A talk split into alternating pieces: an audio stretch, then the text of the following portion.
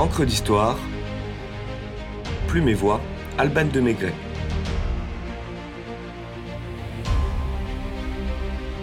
Du pied au mètre, l'adoption du système métrique.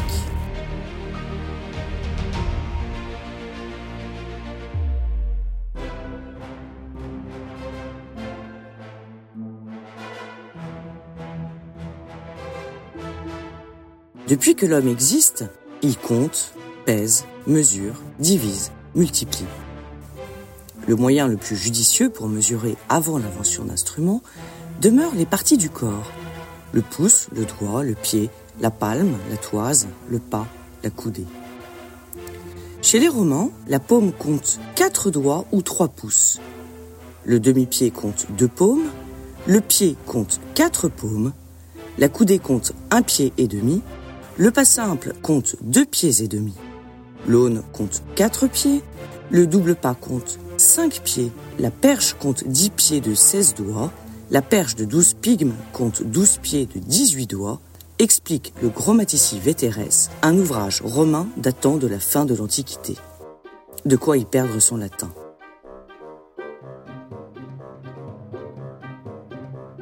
Ulna abet pedes quatuor. L'aune compte 4 pieds. Il a été prouvé qu'une aune romaine valait précisément 4 pieds du roi François Ier, mesurant 0,2963 mètres chacun. Quant au pied de roi, censé être la longueur de celui de Charlemagne, il mesure 0,3248 mètres, soit un pouce plus long que celui du restaurateur des lettres. Charlemagne est donc le digne fils de sa mère, Berthe au grand pied. De combien de pouces et de demi-doigts devait-il dépasser le pied de Triboulet, bouffon nain du roi René d'Anjou? Il faudrait donc chacun prendre son pied pour connaître le ratio avec le pied antique. Mais quel pied? Le pied grec mesure 0,308 mètres pour Périclès et 0,315 mètres pour Ératosthène. Davantage que le pied romain dans les deux cas, sans doute en raison de la prééminence du deuxième orteil. Et quid du pied égyptien? 0,30 mètres tout rond, de quoi y perdre son grec et son égyptien.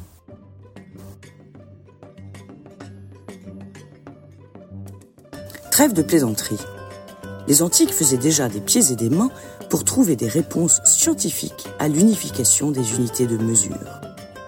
Il fallait en effet éviter les déboires ou divisions, pour rester dans le thème, rencontrés lors de transactions commerciales ou projets de construction. Les fraudes et quiproquos dans les négociations perdurent pourtant jusqu'à la fin du XVIIIe siècle par manque de codification. D'une région à l'autre, d'une dénomination à l'autre, ce sont deux poids, deux mesures. Encore heureux qu'on ne calculait pas en nez.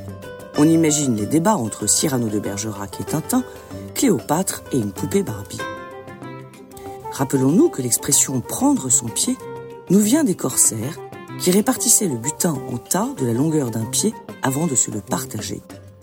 Vous pouvez réécouter à ce sujet l'épisode 11 d'Encre d'Histoire intitulé Du Trouin, corsaire du roi, mousquetaire de la mer. Victor Hugo écrit dans Actes et Paroles, je cite, La civilisation tente invinciblement à l'unité d'idiome, à l'unité de maître, à l'unité de monnaie, et à la fusion des nations dans l'humanité qui est l'unité suprême. À juste raison et à la faveur de la croissance industrielle et commerciale, la constituante confie le projet d'unification des mesures à l'Académie des sciences. Jean-Charles de Borda, Nicolas de Condorcet, Joseph-Louis Lagrange, Pierre-Simon de Laplace, Antoine de Lavoisier ou encore Gaspard Monge font partie de la commission et choisissent le méridien comme base d'unité de mesure. Un indice universel dénué de toute vanité nationale.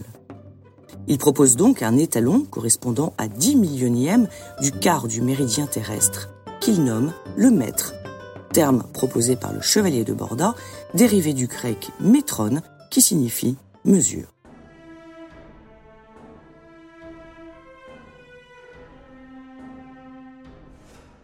Le principe est adopté en pleine Révolution française, mais il faut encore déterminer avec précision la longueur du méridien. Un travail titanesque confié à deux astronomes de renom, Jean-Baptiste Delambre et Pierre-François Méchant, à qui on laisse les coups des franches. Une fois le travail accompli, les savants fixent les autres unités de mesure, mètre carré, mètre cube, litre et gramme, et tutti quanti.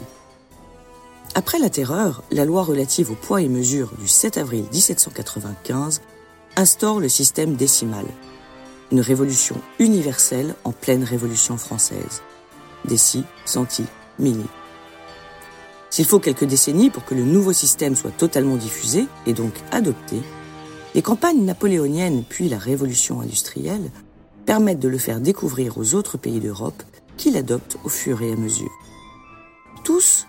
Non, car les pays anglo-saxons résistent encore et toujours, se croyant sans doute les maîtres de l'univers.